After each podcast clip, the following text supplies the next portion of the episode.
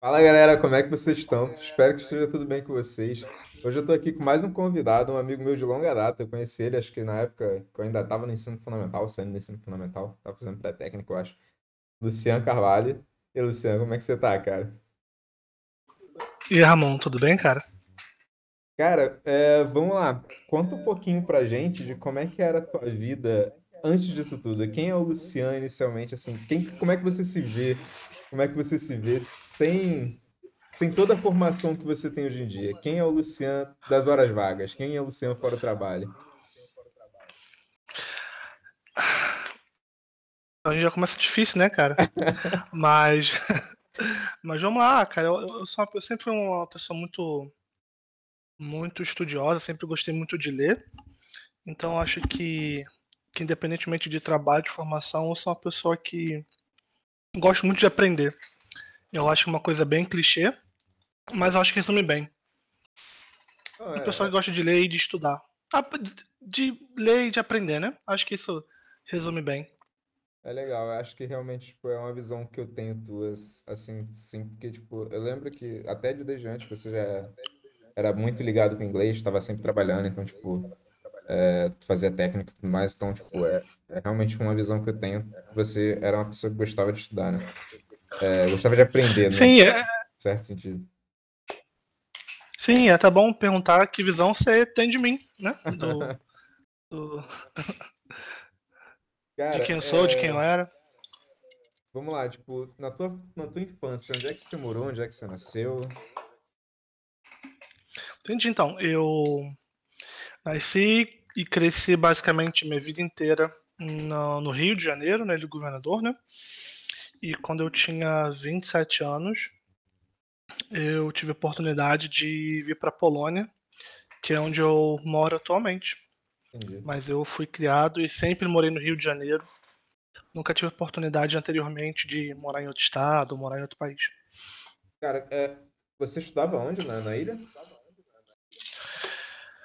Na ilha eu estudava num colégio que fechou, que era no Colégio Ópera. Não sei se você já tinha ouvido falar, porque era um colégio meio que famosinho na época. Já já. Mas ele fechou, faliu e tal. Cara, no colégio, como é que funcionava? Eles te ofereciam atividades extras para você fazer? Como é que funcionava lá? Então, é... não, era uma escola bem básica assim, no, no que ela oferecia, né? Matemática, o currículo tradicional, eu acho. E em algum ponto da sétima série, eles colocaram, tipo, três aulas adicionais, né? Então você podia escolher aula de música, de desenho ou de teatro. Uhum. Na verdade, você não escolhia, eles que te colocavam numa lá. Eu lembro que eu caí na parte de música, de teatro, mas eu achei meio chato e tentei migrar para a parte de desenho, porque eu queria aprender a desenhar. Não consegui, aí fui para música. E aí fiquei dois anos lá. E aí foi quando eu saí do colégio Operon e fui para a FITEC, Adolfo Bloch. Legal. Tipo, é, como é que foi essa tua, essa tua migração? Porque você estava no colégio é, particular, né? Aí você decidiu ir para fazer um técnico na FITEC, na escola estadual. Uhum. Né? Como é que foi tua preparação para nessa época? Como é que foi seu estudo? Como é que você conseguiu entrar no colégio? Então, eu. Então, cara, não, não foi muito fácil nossa adaptação, porque eu entrei no ensino médio muito novo, né? Com 13 anos. E o pessoal que estava na FITEC já era mais velho, já tinha por volta de 15, 16. E eu sempre tinha estudado na mesma escola por desde do, sabe, jardim, alguma coisa, até a oitava série. Então, assim, eu cresci com os amigos, com os mesmos amigos, com as mesmas famílias deles, entendeu? Todo mundo tinha mais ou menos classe média, por aí vai. Então, assim, todo mundo tinha uma realidade muito próxima, né? E aí, quando eu fui para a FITEC, eu tive contato com pessoas de uma realidade totalmente diferente, sabe? Pessoas muito, muito, muito pobres, que tipo que dependiam da merenda e do almoço da FITEC para ter o que comer, entendeu? E pessoas que eram ricas e estavam ali porque tipo tinham ido para um curso preparatório muito bom e conseguiram a vaga, entendeu? Então assim, foi bom por um motivo, porque eu tive contato com diversas realidades. Mas por outro lado, foi difícil porque eu fui muito novo e tive que me adaptar a uma realidade que era mais que tinha coisas que eu não estava acostumado a lidar, sabe? Entendi. no meu dia a dia. O que, que você fez de curso lá na FITEC, cara? Então, eu na época eu prestei prova para todas as escolas técnicas do Rio, Pedro II, Fiocruz, Cefet, FITEC. Eu lembro que eu, tipo, tinha feito para coisas relação... todos eu tinha feito alguma coisa relação da matemática, física, meteorologia na Cefet. A única que eu tinha feito uma coisa mais para humanas, né? É, foi na FITEC que eu fiz propaganda, publicidade e marketing. E fico muito feliz que eu tenha passado na FITEC, porque eu sei que se eu tivesse passado nos outros cursos eu não teria me adaptado. Então eu cursei lá, publicidade, propaganda e marketing no nível técnico. Entendi. Eu lembro de conversas que a gente já teve que você estava cursando é, algo relacionado a legais. Quando é que foi isso? Foi, foi o quê? Foi um tecnólogo, foi uma faculdade? Então, quando eu saí da FITEC, eu no mesmo ano que eu terminei o ensino médio, eu testei, eu prestei vestibular para publicidade, relações públicas e coisas é, relacionadas, né? Só que apesar da minha nota ter sido boa, eu não consegui passar. E aí, então, no segundo ano, eu estava fazendo cursinho para vestibular e abriram aquelas vagas do da primeiro ou segundo ano do ProUni para que o governo pagava, né, para você estudar, e eu tava de saco cheio de estudar pré-vestibular, né, que é a mesma matéria pela terceira vez. Eu falei que sabe, eu vou vou ver o que que, que dá, né, vou aplicar e ver no que no que dá e vou cursar. E vou ver se eu consigo uma vaga. Eu consegui uma vaga para gestão de óleo e gás, porque todo mundo falava que era a profissão do futuro, né? Que, meu Deus do céu, quem fizesse petróleo ia ficar rico, milionário. E fiz dois anos e meio de tecnólogo, né? Graduação bacharel tecnológica, graduação tecnológica, não sei qual é o nome, na, nesse curso. Entendi. Você fez aonde?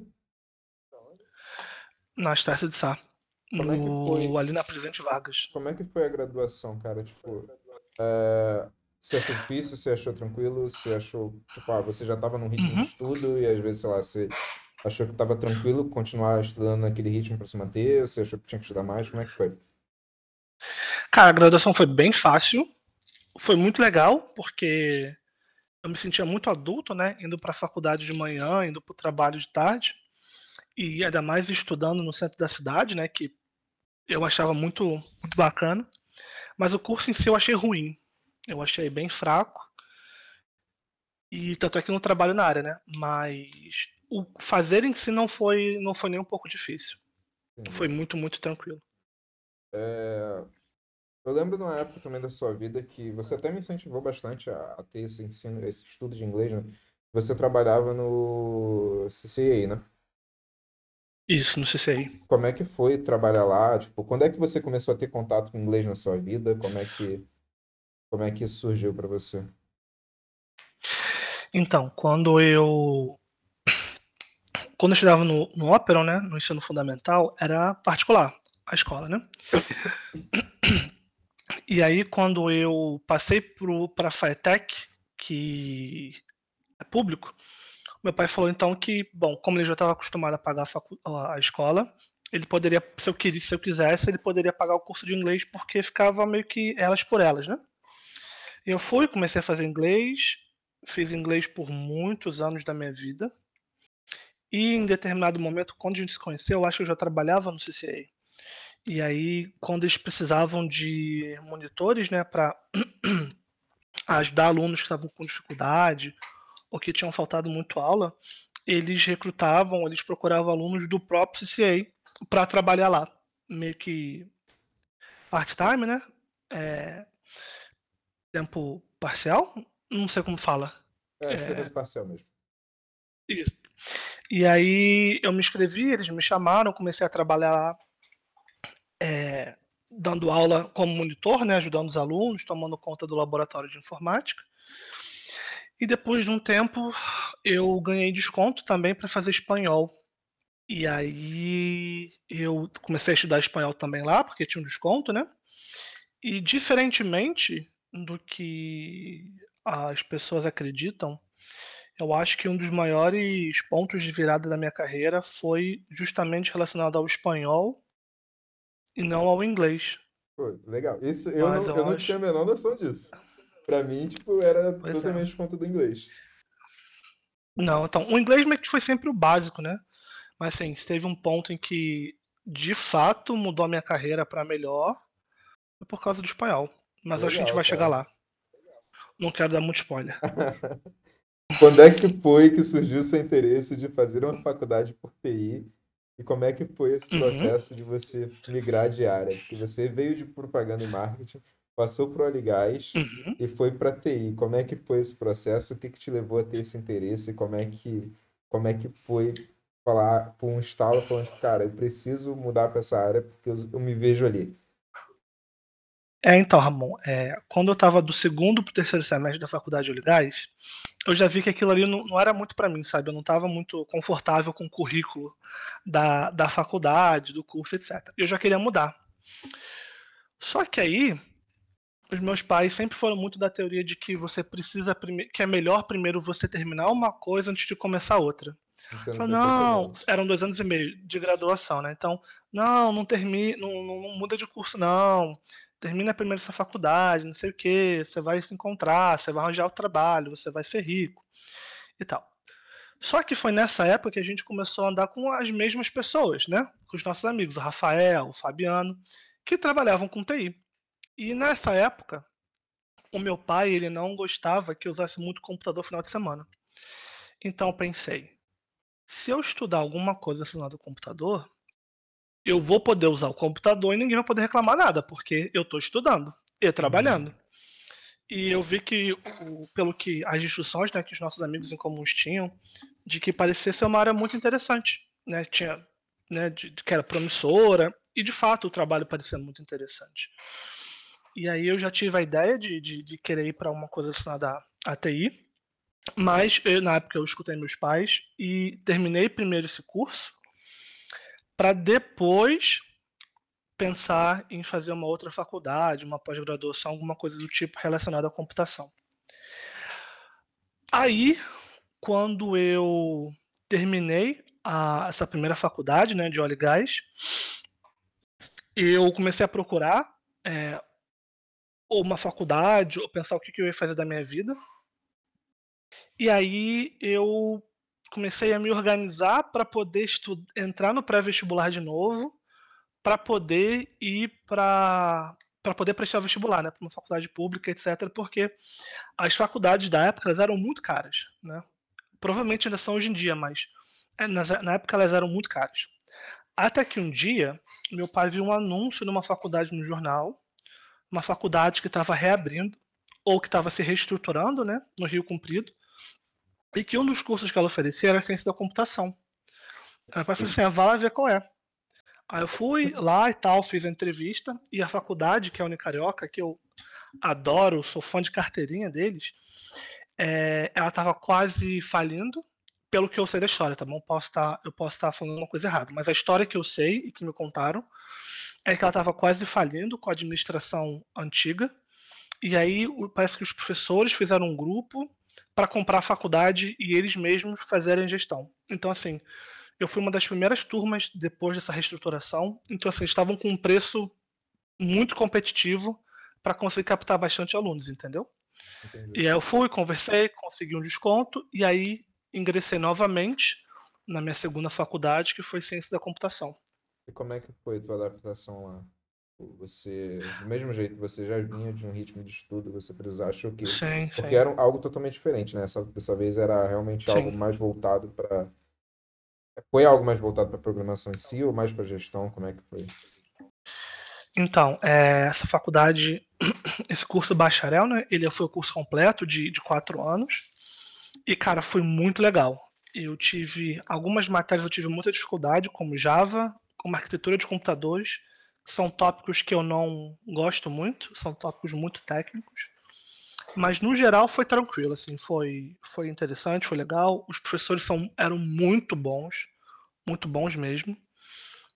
E basicamente lá que eu aprendi tudo que eu sabia para conseguir entrar no mercado de trabalho relacionado à, à ciência da computação.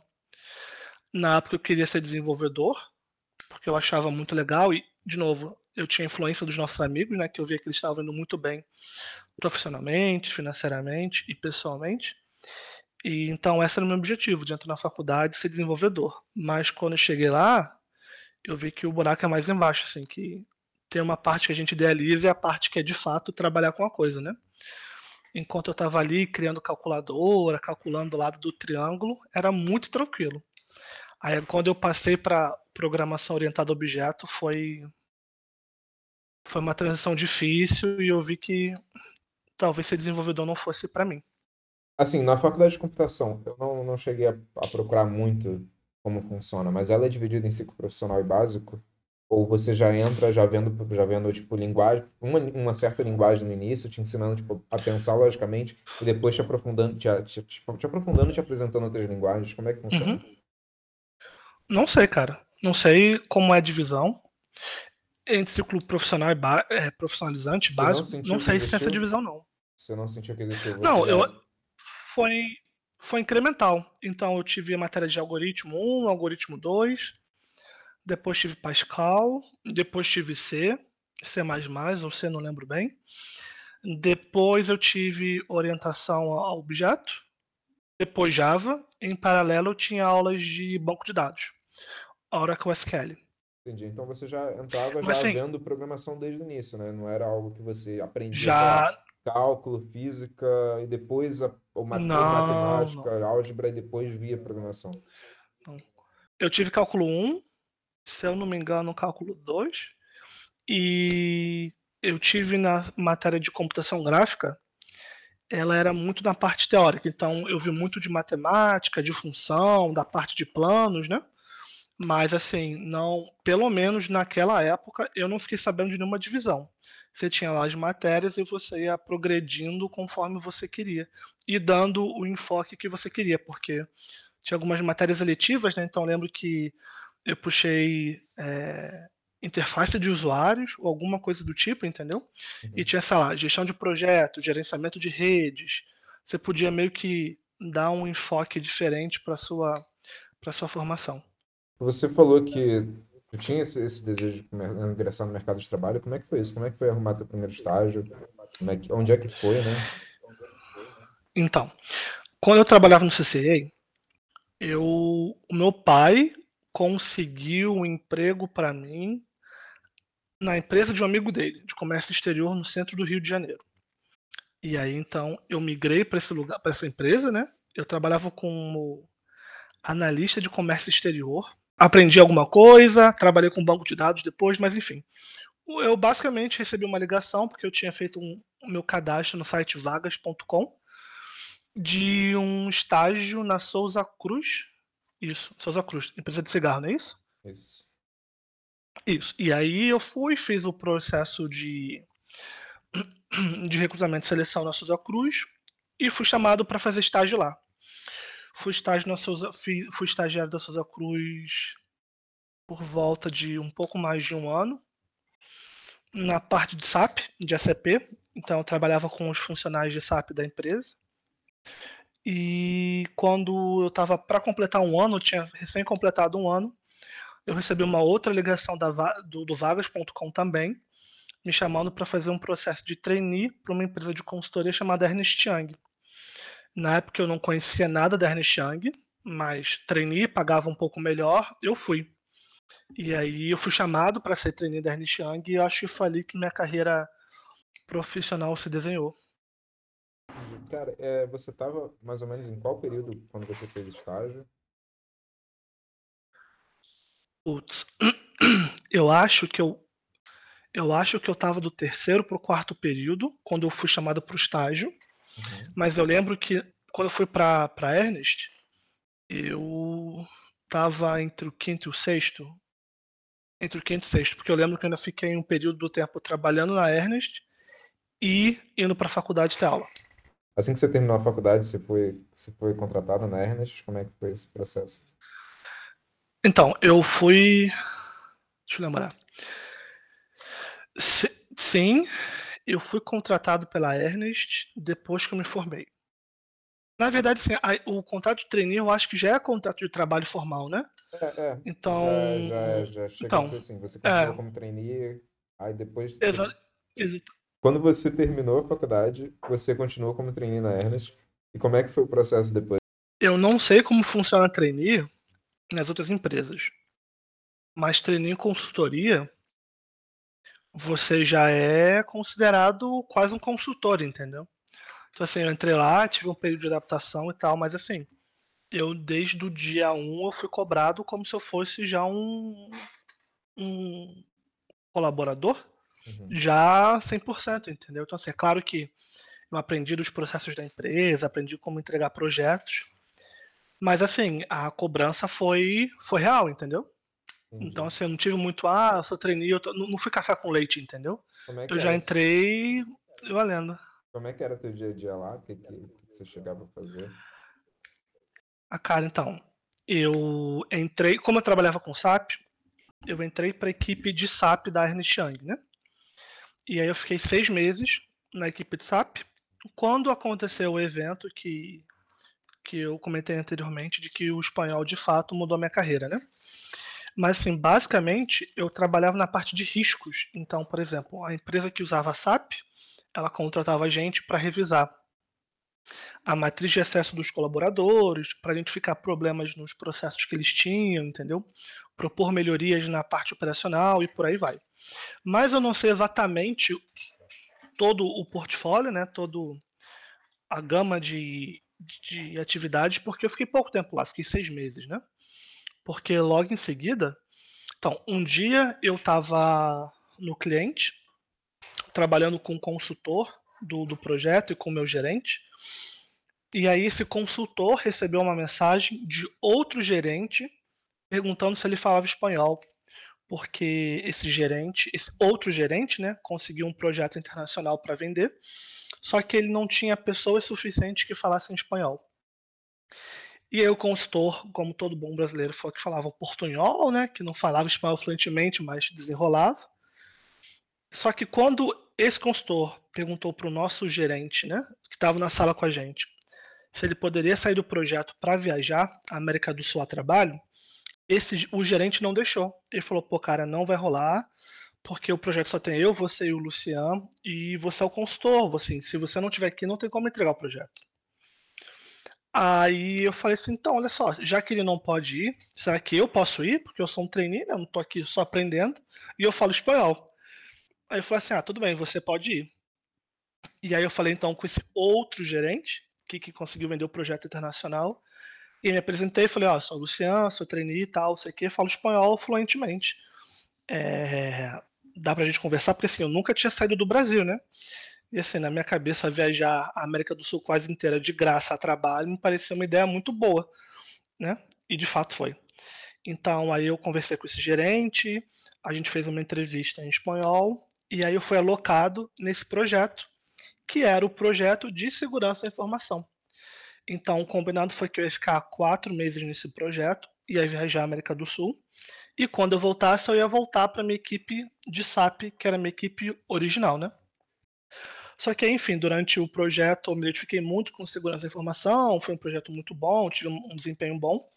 E aí eu, eu perguntei se tinha alguma vaga na equipe de segurança. E tinha. E aí então eu abri um processo interno de transferência de área, entendeu?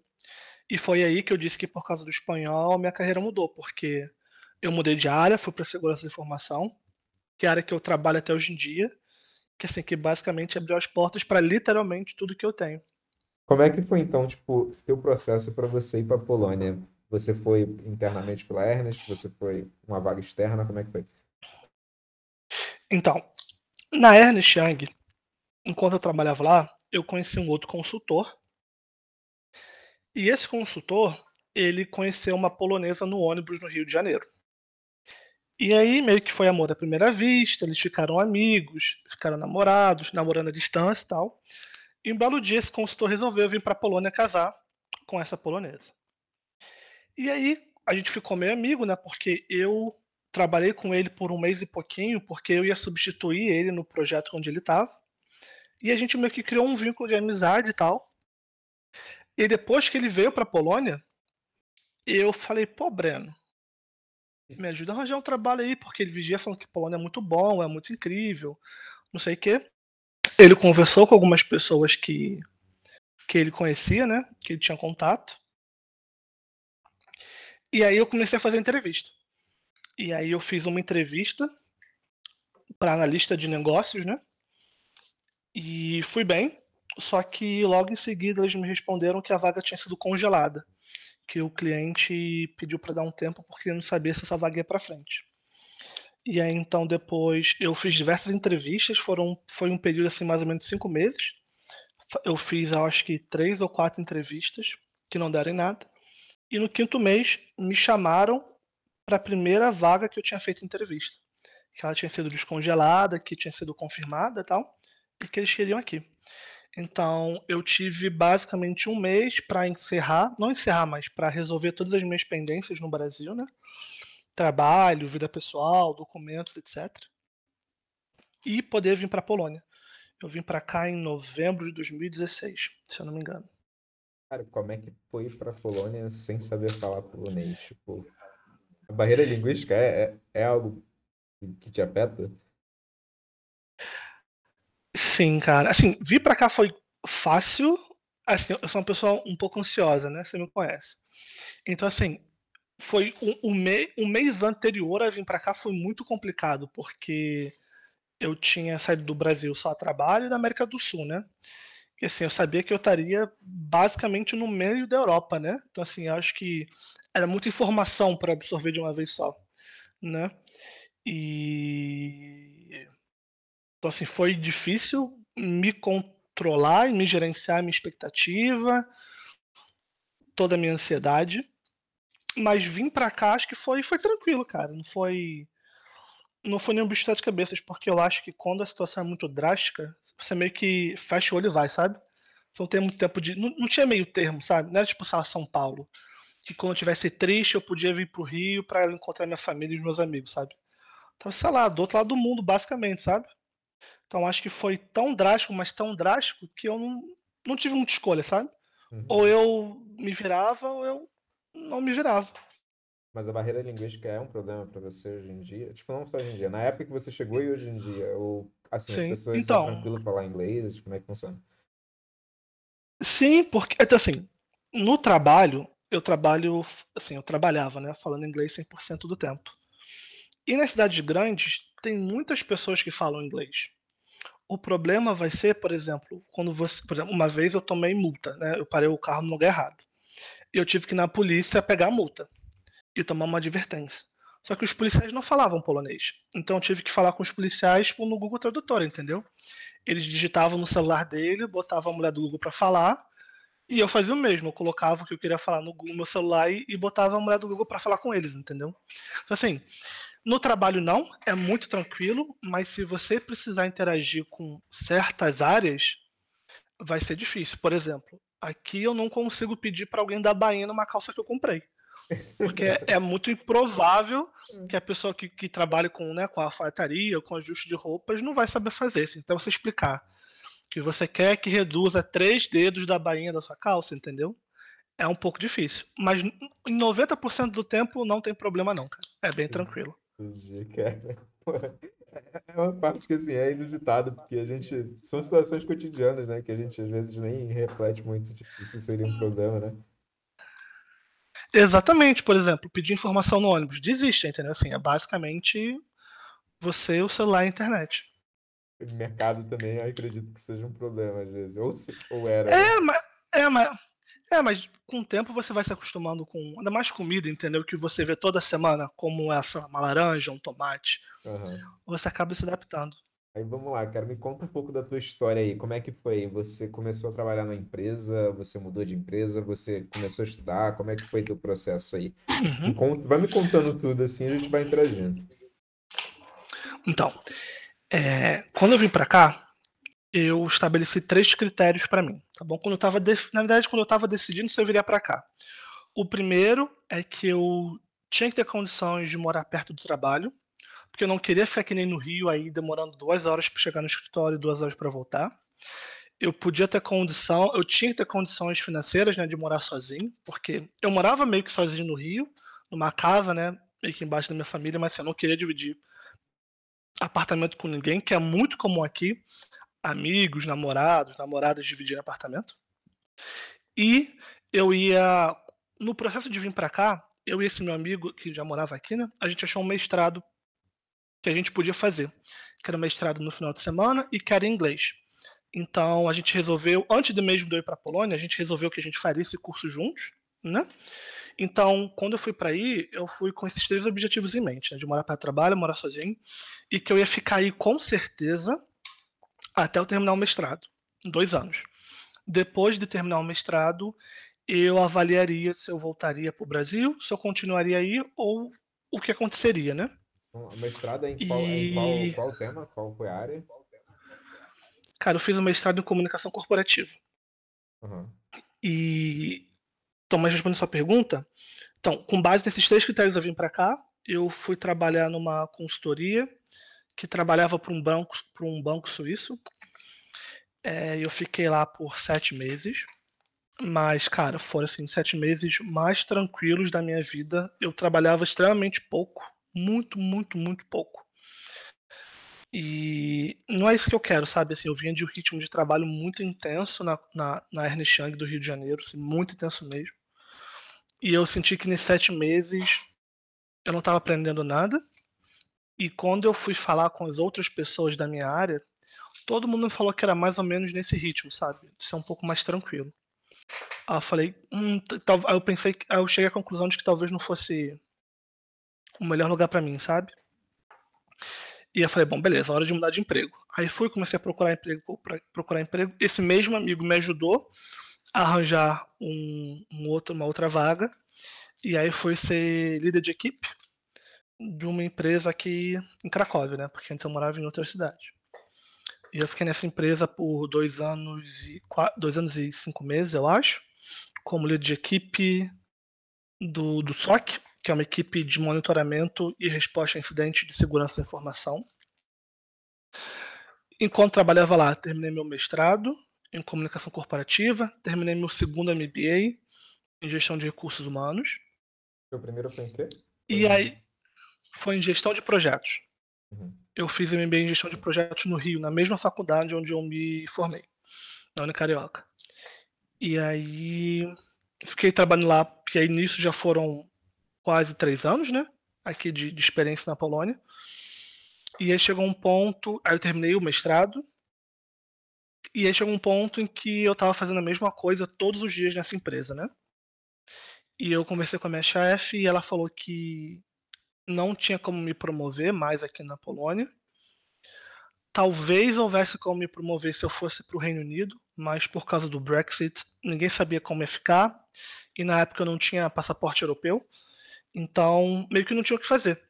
E eu falei, bom, então é hora de, depois de dois, quase três anos nessa empresa, é hora de eu mudar de emprego de novo. Enfim, fiz aquele processo seletivo, falei com recrutadores no LinkedIn, e aí, meio que ao mesmo tempo, eu fui chamado para minha posição que eu estava trabalhando até pouco tempo, como gerente de resposta a incidentes de segurança da informação, numa empresa de indústria e automação industrial. E também passei para o doutorado aqui na, na, em Cracóvia. Então, meio que nesse um mês eu mudei toda a minha rotina de novo, né? De mudar de emprego novo, sendo gerente, tendo mais responsabilidade e começando os estudos novamente no doutorado. Doutorado em que área? Então, cara, meu doutorado é em, ciência, em ciências sociais, é na Escola de Ciências Sociais, e o nome do programa é Sociedade do Futuro, que é um doutorado, que é uma linha de pesquisa que se propõe a estudar quais são os problemas do futuro da sociedade, né? Então, a gente é a primeira turma desse programa, ele acabou de ser aberto. A minha pesquisa é sobre privacidade e privacidade da informação. E tem uma menina que fala de direitos de robôs de companhia. Então, você tem um robô que a função dele é fazer companhia para seu filho. Quais são os direitos que esse robô tem? Você pode chutar o robô, você pode humilhar o robô. Robô, no sentido robô, inteligência artificial. Outra fala da questão do direito de barriga de aluguel em países da Europa, porque, enfim, tem muita mobilidade, as leis não se falam muito bem. Você teve uma formação básica, tipo, básica que eu digo é, sua formação inicial foi técnica, e você tinha, tipo, esse, esse, começou com esse interesse pela parte técnica, e depois você foi toda para uma parte de gestão, uma parte mais humana, e teu estudo também foi voltado para uma parte mais humana, né? É, então, cara, o meu currículo ele é um pouco difuso, eu diria. Eu tenho um pouco da parte técnica e trabalho com a parte técnica, mas eu também tenho uma formação de humanas, então acho que não sei, que de repente esses ter esses dois focos em áreas tão diferentes acaba me ajudando no dia a dia, sabe? Uhum. Acho que eu consigo tanto gerenciar uma equipe, gerenciar um projeto, como eu consigo entregar e trabalhar com a, com a parte técnica também, né? Então acho que não sou um especialista, estou mais para um generalista, mas eu acho que como consultor, que é o que eu faço hoje em dia, acho que isso me ajuda mais do que me atrapalha. Porque tem gente que fala que ah, você tem que escolher se você quer ser generalista ou especialista, mas eu acho que para minha função, que é o que eu realmente gosto de fazer, eu acho que isso é o, o perfil quase ideal. Um dos perfis ideais, né? Você pode falar um pouquinho de como é seu trabalho, o que você faz hoje em dia? Então, é hoje em dia eu sou gerente sênior. Então, hoje em dia eu sou gerente sênior de uma empresa de, de consultoria também, é, em São Paulo. Atualmente trabalho remoto, né? Moro, continuo morando na Polônia por causa da questão do, dessa pandemia toda. E eu basicamente entrego trabalho, projetos de, relacionados à segurança da informação e privacidade. Então, por exemplo, é, eu atualmente estou em projetos que eu estou desenhando o plano diretor de segurança da informação. Então, qual vai ser a estratégia da empresa para os próximos três ou cinco anos? Faço projetos também de gestão de crises, de revisão de política de segurança, mapeamento de processos de segurança. Então, basicamente, a gente oferece soluções de segurança para qualquer tipo de empresa, né? Entendi. Eu acho que isso cobre bem o que eu faço, sem entrar muito nos detalhes de, de clientes e projetos específicos. Sim, sim, não, perfeitamente.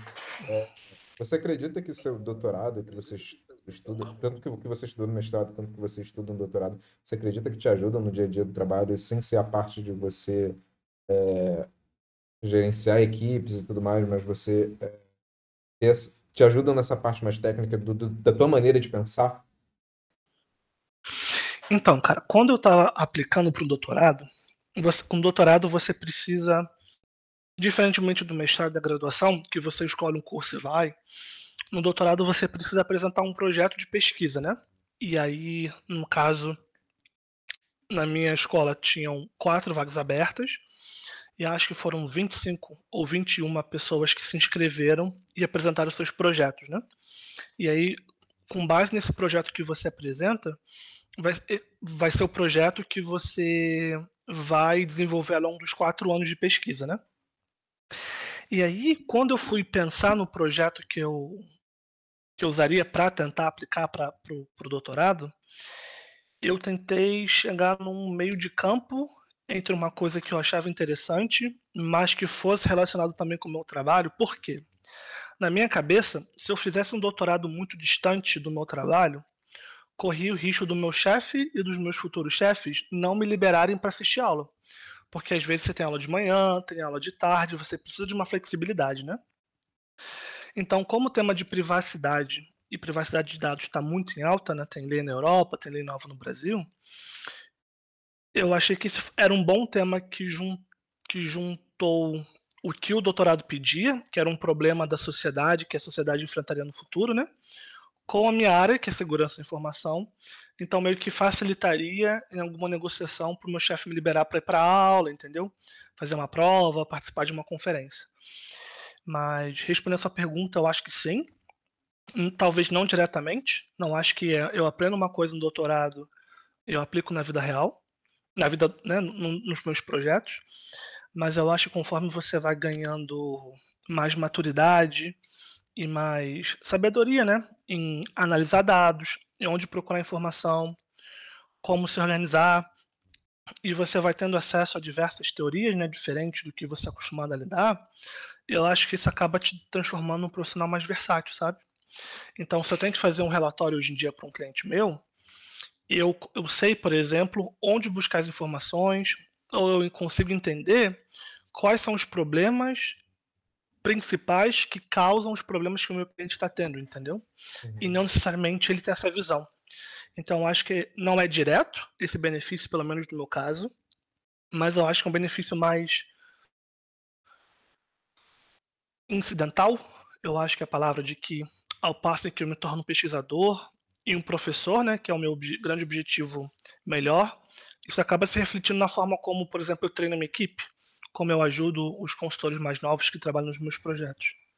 Isso era uma coisa que eu ia perguntar também. Quais são as perspectivas futuras, né? Porque quando a gente pensa em mestrado, tipo, a gente pensa, ok, pode até ser um mestrado que a pessoa pensa mais voltado para o profissional de continuar trabalhando na parte de, é, da indústria e tudo mais, a parte mais de comércio e tudo mais. É, mas o doutorado a gente em si já pensa mais na parte acadêmica. Aí eu queria saber uhum. também se tua visão é, é dessa aí também no, no doutorado na Polônia se a visão deles também aí seria, tipo, o doutor, o, o doutor é uma pessoa mais acadêmica e que vai ser voltado mais para academia. Então, seus objetivos são é, é, é voltar para academia no futuro. Né? Uhum. Então, de fato, eu não acho que o doutorado seja para uma pessoa que. Mas é complicado, porque, por exemplo, eu imagino que um doutorado em medicina ou um doutorado em engenharia, por exemplo, você consiga diretamente se relacionar com o seu trabalho, né? Posso ser errado. Mas eu acho que o doutorado, ele abre duas, duas oportunidades maiores, assim, que é o fato de você dar aula ou o fato de você ser um pesquisador, né? E é claro que em algum momento você precisa ser ambos, mas o meu objetivo principal é dar aula. Eu gosto de pesquisa, mas não é o que o primeiro motivo que me vem à cabeça quando eu penso no meu doutorado, entendeu? O motivo principal, assim, é realmente conseguir dar aula em faculdade. Eu acho que ser professor é uma profissão muito nobre e que justamente por eu ter muita experiência no mundo corporativo, eu consigo trazer muita informação e muita experiência para a parte acadêmica. Então acho que ambos acabam se complementando muito bem.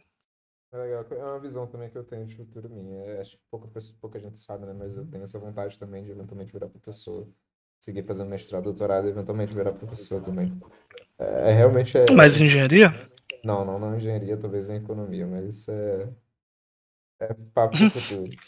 É, cara, vamos para a parte final. Você acha que valeu a pena a tua experiência de faculdade? Você faria um curso diferente? Como é que foi? Então, cara, de fato, sim e não.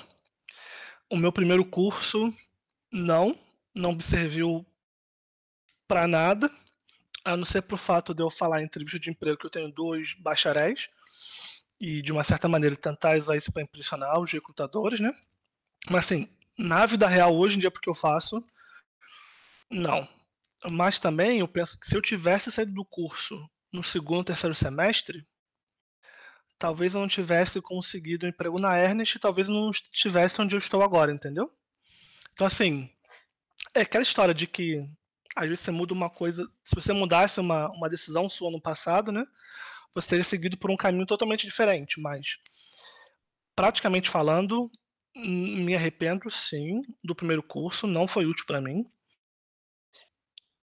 Mas do segundo é, foi absolutamente dispensável para onde eu estou hoje em dia. Sem esse curso, eu não seria capaz de ter feito o meu mestrado, não seria capaz de ter feito o meu doutorado. E não seria capaz de vir para a Polônia, porque um dos requisitos para você ter visto de trabalho é ser formado em um curso de bacharel, né? É, isso é interessante então, falar, assim, né? Porque tem muita, tem muita gente que ah. acha que tipo, ah, a gente aprende a gente aprende programação e tá tranquilo para arrumar emprego, né? Mas às vezes o emprego fora exige Com... que você tenha diploma, né? Sim, sim. Se você não tiver passaporte, pelo menos para a Polônia, tá?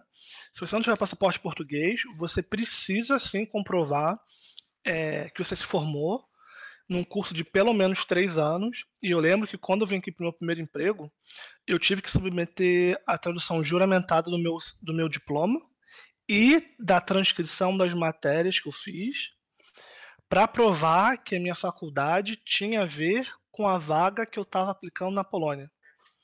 Então, assim, de fato, se eu não tivesse feito esse curso de ciência da computação, nem, de, nem no avião eu entrava, entendeu? Você tem alguma dica para a galera que está saindo do ensino médio, que está pensando no que fazer, ou para quem está tá na área de TI, né, e está querendo arrumar um trabalho que às vezes não precisa ser necessariamente técnico, às vezes indo, voltando mais para a parte de gestão, que foi o que aparentemente foi o que você sempre gostou, né? Tem alguma dica para essa galera que está começando a carreira, que está começando, tipo, vou decidir o que eu vou fazer da minha vida? Então, eu acho muito que depende da vida da pessoa, né? Porque, por exemplo, eu acho, eu tive o luxo, em certo, em certo, em certo modo, né? De conseguir ficar dois anos e meio fazendo uma faculdade que não me levou a nada. Mas eu entendo que para uma pessoa que, por exemplo, passou por uma faculdade pública, que é mais difícil de entrar, desistir no meio talvez seja mais difícil, né? Porque o processo de entrar numa faculdade pública é mais complicado.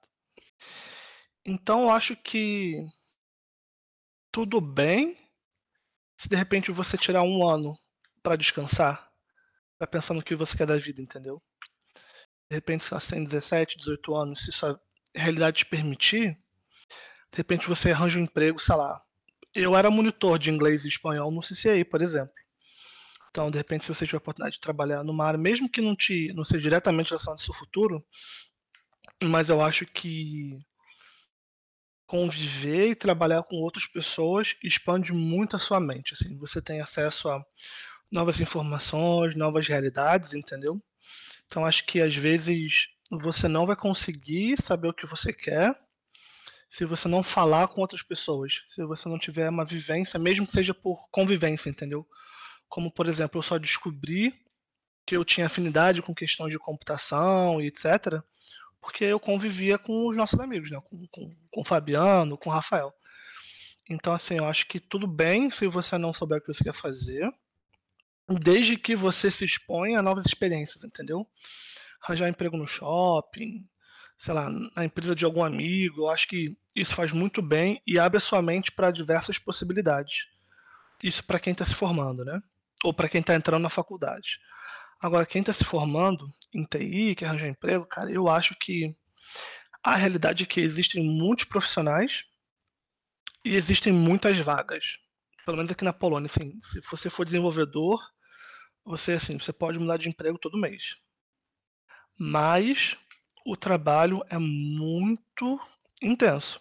Então, assim, é, se você quer ser um bom profissional, se prepare para estudar por um bom tempo, fazer cursos, é, ler livros, tirar certificação, entendeu? Porque tem muitas vagas, o salário é bom, não vou mentir, o salário é muito bom. Mas assim, mas você vai trabalhar muito. Então, se você acha que se você tiver a resiliência de entender que seus amigos talvez vão estar indo para para festinha no final de semana e você vai ter que ficar em casa estudando, eu acho que aí dentro de um, dois anos, talvez você possa ter uma recompensa muito muito boa. Quer deixar teu, tuas redes sociais, teus contatos? Então, cara, eu acho que a, única, a rede social é meu LinkedIn, que é o que é LinkedIn barra Lucian Silva. Uhum. É, e aí, qualquer. Obrigado pela, pela, pela, pelo espaço. E aí, qualquer pessoa que da sua audiência que quiser tirar alguma dúvida ou pedir alguma informação, pode me ensinar lá no LinkedIn, manda mensagem que eu respondo da melhor maneira que eu puder. Pô, cara, obrigado você por ter aceitado participar do projeto. É, é uma experiência diferente, né? Todo dia que a gente recebe alguém que pôde para a Polônia. É, ainda mais sem falar polonês, né? Que acho que para mim seria o que mais, mais me encrencaria seria, cara, eu vou um país que eu não sei nem a língua, eu ficaria um pouco com medo, né? Ah, mas todo mundo fala um pouco de polonês depois de uma ou duas vodkas, entendeu? Então isso não é, é, pô, cara, é um muito, problema tão grande assim. Muito obrigado por participar. Galera, muito obrigado por vocês estarem ouvindo até aqui. Não esquece de se inscrever no canal, não esquece de dar um follow lá no Instagram. Se quiser procurar o Luciano, ele, vou deixar ali o link dele do, do LinkedIn aqui embaixo. Só procurar por lá, se tiver mandar alguma coisa, alguma dúvida que tiver mandar, quiser mandar mensagem para ele, só mandar. Obrigadão. Valeu, Luciano. Valeu, gente. Obrigado, pessoal. Tchau, tchau.